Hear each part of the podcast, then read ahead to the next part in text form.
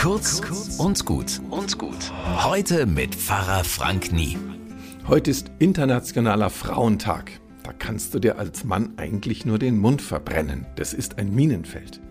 Wenn ich jetzt sage, dass es Frauen sind, die Kinder auf die Welt bringen und Familien zusammenhalten, dann ist es die altbackene Rolle, auf die ich sie festschreibe. Wenn ich sage, dass sie ihre Arbeit super machen, ob als Kanzlerin oder Kaffeeverkäuferin, dann heißt's, das ist eh klar, Mann, du bist gar nicht in der Position, sie zu loben.